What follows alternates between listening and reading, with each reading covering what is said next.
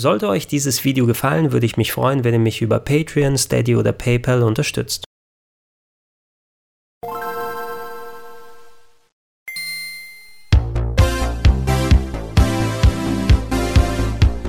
Schönen guten Tag und herzlich willkommen auf rpgheaven.de zu Gregor testet Retron SQ, einen Standalone Gameboy Player mit HDMI-Ausgang. Um Nintendos Handheld Games auf dem Fernseher zu zocken, gab es ja einiges an verschiedenen Möglichkeiten in der Vergangenheit. Allen voran natürlich der originale Super Game Boy für das Super Nintendo, den man selbstverständlich weiterhin benutzen kann. Allerdings muss man die Möglichkeit finden, vernünftig sein Super Nintendo an moderne Fernseher anzuschließen und natürlich ist man auf klassische Game Boy Spiele beschränkt. Dessen Nachfolger, der Game Boy Player für den GameCube, hatte da schon ein paar mehr Funktionen, vor allem, dass man auch Game Boy Color und Game Boy Advance Spiele damit zocken kann. Auf einer Disk waren etliche Einstellmöglichkeiten mit dabei und Leute, die über eine gehackte Firmware auf dem GameCube verfügen, können sogar eine Spezialsoftware mittlerweile drauf tun, die einem viel mehr Optionen gibt.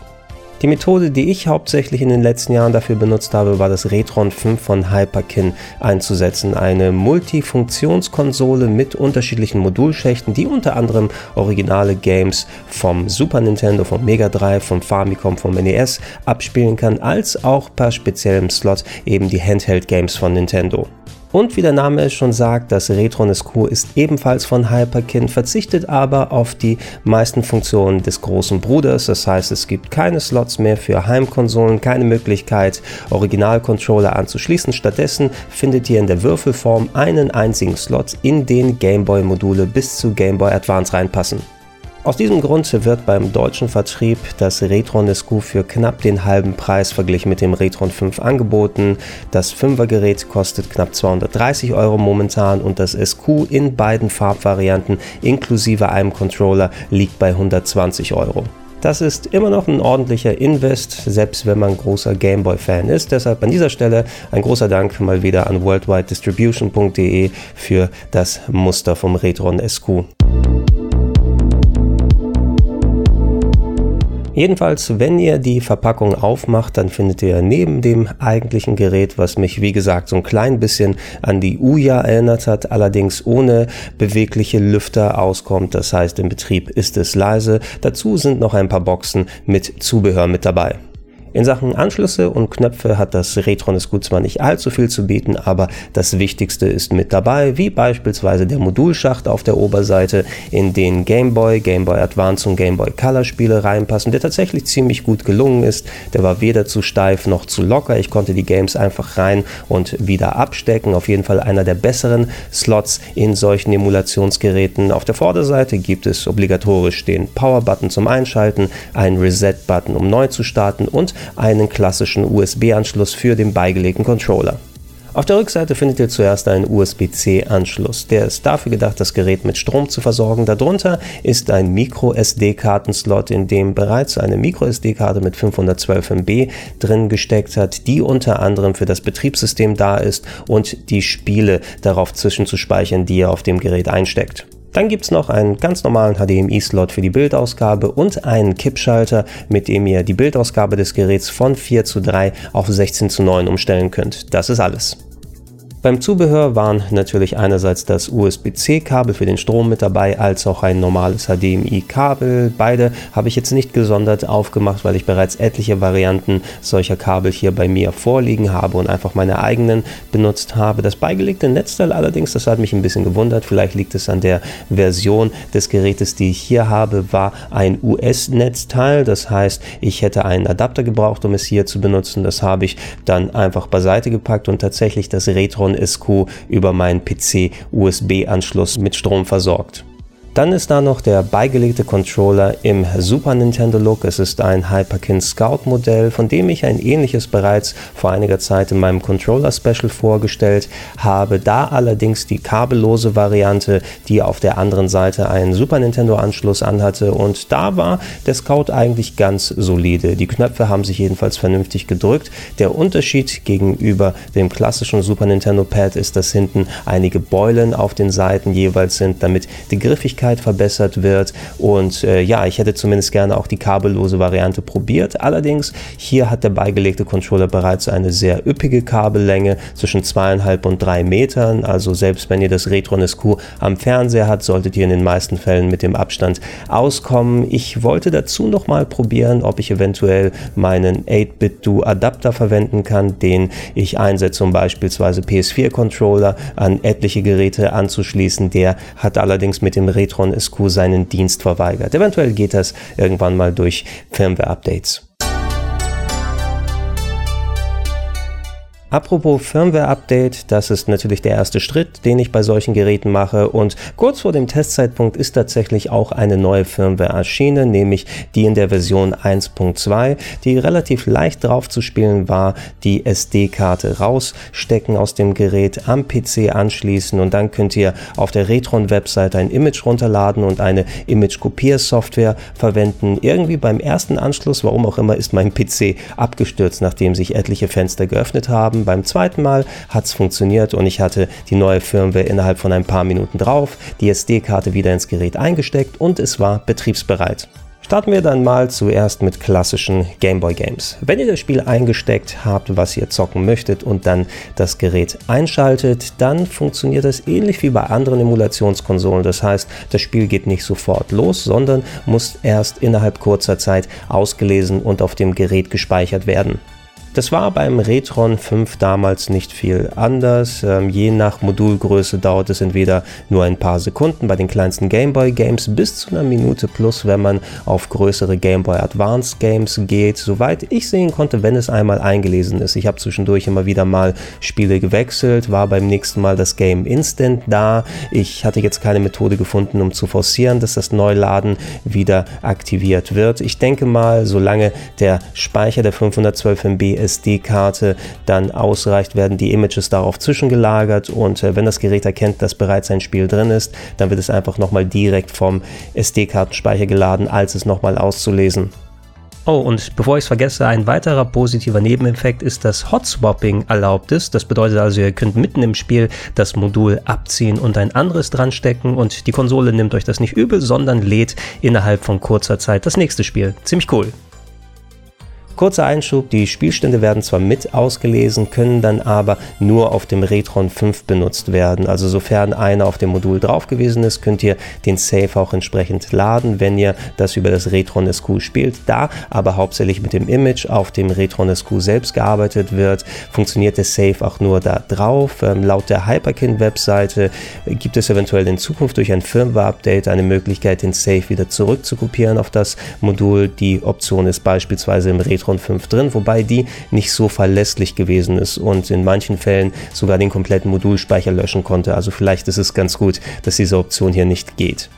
Kehren wir aber wieder zurück zu den Gameboy-Spielen und je nachdem, welches Gameboy-Spiel ihr reingepackt habt, wenn es dann einmal geladen wurde, erscheint nach einigen Sekunden das Spiel auf dem Bildschirm und ihr könnt eigentlich direkt loslegen. Ich hatte im Vorfeld ja schon ein paar Unkenrufe über die Bildausgabe des Retron SQ gehört. Äh, anscheinend mit den älteren Firmwares war vor allem die Bildausgabe sehr, sehr dumpf. Ich muss sagen, mit der aktuellen aber habe ich eigentlich keine Probleme damit, wie das Gameboy-Bild dargestellt wird.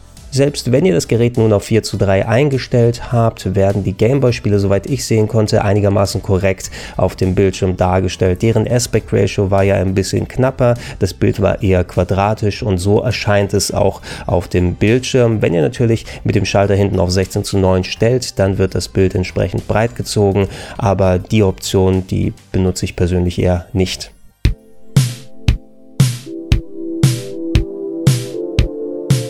Da es beim Retron SQ keinerlei Einstellmöglichkeiten für das Bild oder Menüs gibt, habe ich mir ein bisschen Sorgen gemacht, dass da Pixel-Skalierungsartefakte hinzukommen, die für ein unschönes Schimmern im Scrolling sorgen. Darunter leiden ja etliche Emulationskonsolen oder Retro-Games-Sammlungen. Das ist hier bei ein paar Spielen, die eh schon sauberes Scrolling hatten, nicht der Fall. Da ist alles eigentlich ganz ähm, sauber geblieben. Ich habe den Eindruck, dass da wohl ein leichter Blur-Filter mit dazu gepackt wurde bei der Bewegung, der sich aber jetzt nicht negativ auf auf die eigentliche Bildqualität auswirkt und so sollte es eigentlich sein, wenn man eh schon keine Optionen anbietet, dann wenigstens auf diese Art.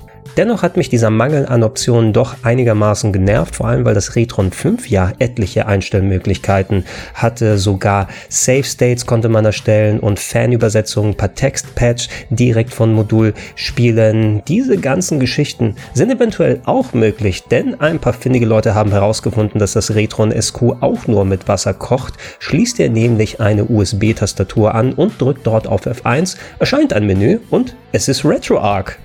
Das sehr beliebte Frontend, eine Software, die benutzt wird, um viele verschiedene Emulatoren in einem Paket zu vereinen, wird unter anderem bei den meisten Raspberry Pi Emulationsgeräten auch eingesetzt, wird hier dazu benutzt, um eben die Game Boy, Game Boy Advance und Game Boy Color Spiele zu emulieren. Im Speziellen kommt der VGBA Emulator zum Einsatz, einer der ältesten, der in Benutzung ist und eigentlich auch ganz gute Arbeit hier abliefert. Und ja, alle Kritikpunkte, die ich gehabt hätte, kann ich hier mit dem in Anführungsstrichen versteckten Menü dann einstellen. Zum Beispiel, dass ich andere Farbpaletten auswähle. Von Haus aus ist nämlich nur die Standard Game Boy Color Palette ausgewählt, die alle klassischen Game Boy Spiele einfärbt, auch wenn ich nicht das haben wollte. Ihr könnt dann entweder schwarz-weiß einstellen oder dass es eine entsprechende grüne Färbung hat oder sogar, wenn Spiele das unterstützen, der Super Game Boy Rahmen dargestellt wird, wie bei Donkey Kong, der mit den Standardeinstellungen gar nicht erst zu sehen gewesen ist. Also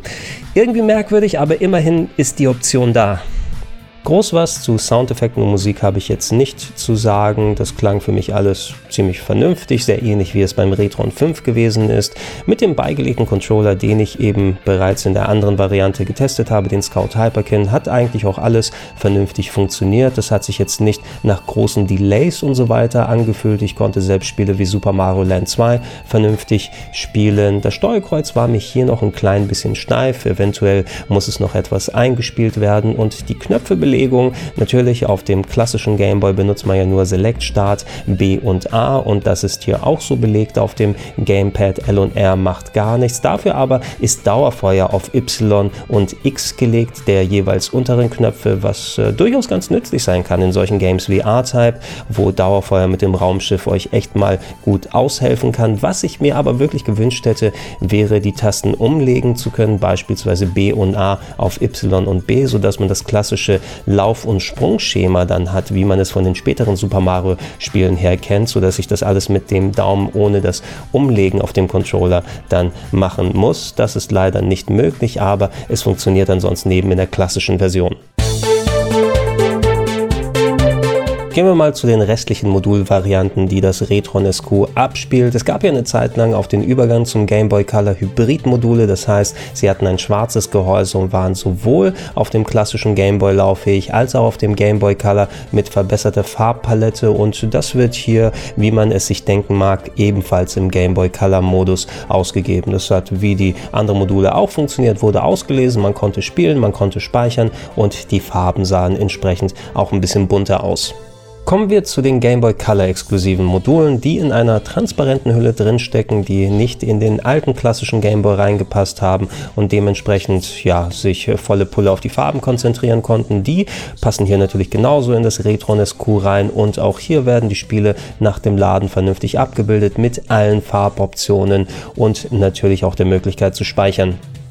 Zu guter Letzt gehen wir zum Game Boy Advance. Äh, über diese Funktion steht im Handbuch des Retron SQ, dass sie noch experimentell ist, also dass es Probleme geben kann, aber nicht muss. Das finde ich ein bisschen merkwürdig, denn ich kann mich erinnern, auf dem Retron 5 war das eigentlich relativ einwandfrei. Mit der 1.2er Firmware in den meisten Fällen schien mir hier die Bildausgabe und das Abspielen ganz vernünftig zu sein. Auch hier in der 4 zu 3 Einstellung habt ihr kein 4 zu 3 Bild, sondern ein einigermaßen korrektes Game Boy Advance Bild, das ja einigermaßen breiter als die Kastenform der alten Game Boy Games gewesen ist, aber nicht ganz 16 zu 9, dementsprechend leichte Balken links und rechts vorhanden sind. Wenn ihr auf 16 zu 9 dann schaltet, dann wird das Spiel komplett breit gezogen, aber wie in den anderen Fällen kann man machen, muss man nicht.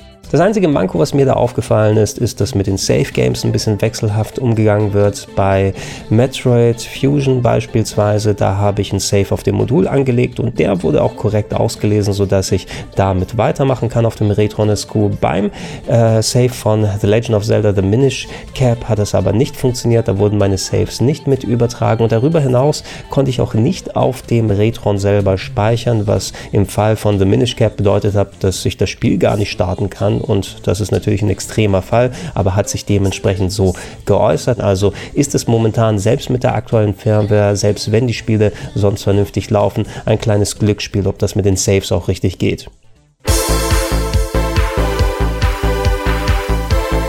Nun denn, kommen wir zum Fazit und da muss ich sagen, dass insgesamt gesehen das Retron SQ seinen Job eigentlich recht vernünftig macht, aber natürlich an den angesprochenen Problemen leidet und zeigt, dass da eigentlich nochmal Potenzial für ein bisschen mehr gewesen wäre. Rein hardwaretechnisch gesehen kann man nicht zu viel dran kritteln. Das Gerät ist schön klein und kompakt. Der Modulslot ist sauber verbaut und durch lange Controller-Kabellänge solltet ihr auch keine Probleme bekommen, wenn ihr nicht allzu direkt vor dem Fernseher sitzen könnt. Wenn aber bereits so ein bewährtes Softwarepaket wie RetroArch inklusive dem VBA-Emulator zum Einsatz kommt, dann sollte man sich für den Preis meines Erachtens auch die Mühe machen, da ein vernünftiges Menü aufzubauen und schön viel an Optionen reinzutun. Auch wenn der Grundstock, wie er auf dem Gerät vorhanden ist, schon ganz in Ordnung ist, zumindest in der Firmware-Version 1.2, dass die Bildausgabe funktioniert, dass die Steuerung kein allzu großes Delay hat, dass die Soundausgabe funktioniert, aber da wäre doch eigentlich mehr gegangen, denn wenn sich sich jemand dieses Gerät zulegt, dann ist man in den meisten Fällen auch mit Emulation schon ein bisschen vertrauter und vermisst dann eben viele der Features. Wer sich an den angesprochenen Problemen nicht stört und über eine umfangreiche Nintendo Handheld Game Sammlung verfügt, der kann sich die Anschaffung also überlegen. Alle anderen denken lieber zweimal drauf rum. Das sollte es erstmal gewesen sein. Wie immer, Fragen könnt ihr unten in die Comments stellen. Mich interessiert auch eure Meinung zum Gerät. Vielleicht habt ihr es selber ja bereits vorliegen und eigene Erfahrungswerte gemacht, die ihr ergänzen könnt. Macht das in den Comments. Ansonsten, wie immer, wenn es passt, gibt es Podcast-Versionen auf plauschangriff.de oder in den Gedankensprung-Feeds. Und wenn ihr es noch nicht macht, ich würde mich über eine kleine monatliche Unterstützung freuen. Unter anderem auf patreon.com slash rpgheaven, auf steadyhq.com slash rpgheaven oder gerne auch direkt unter paypal.me slash Vielen Dank und Tschüss.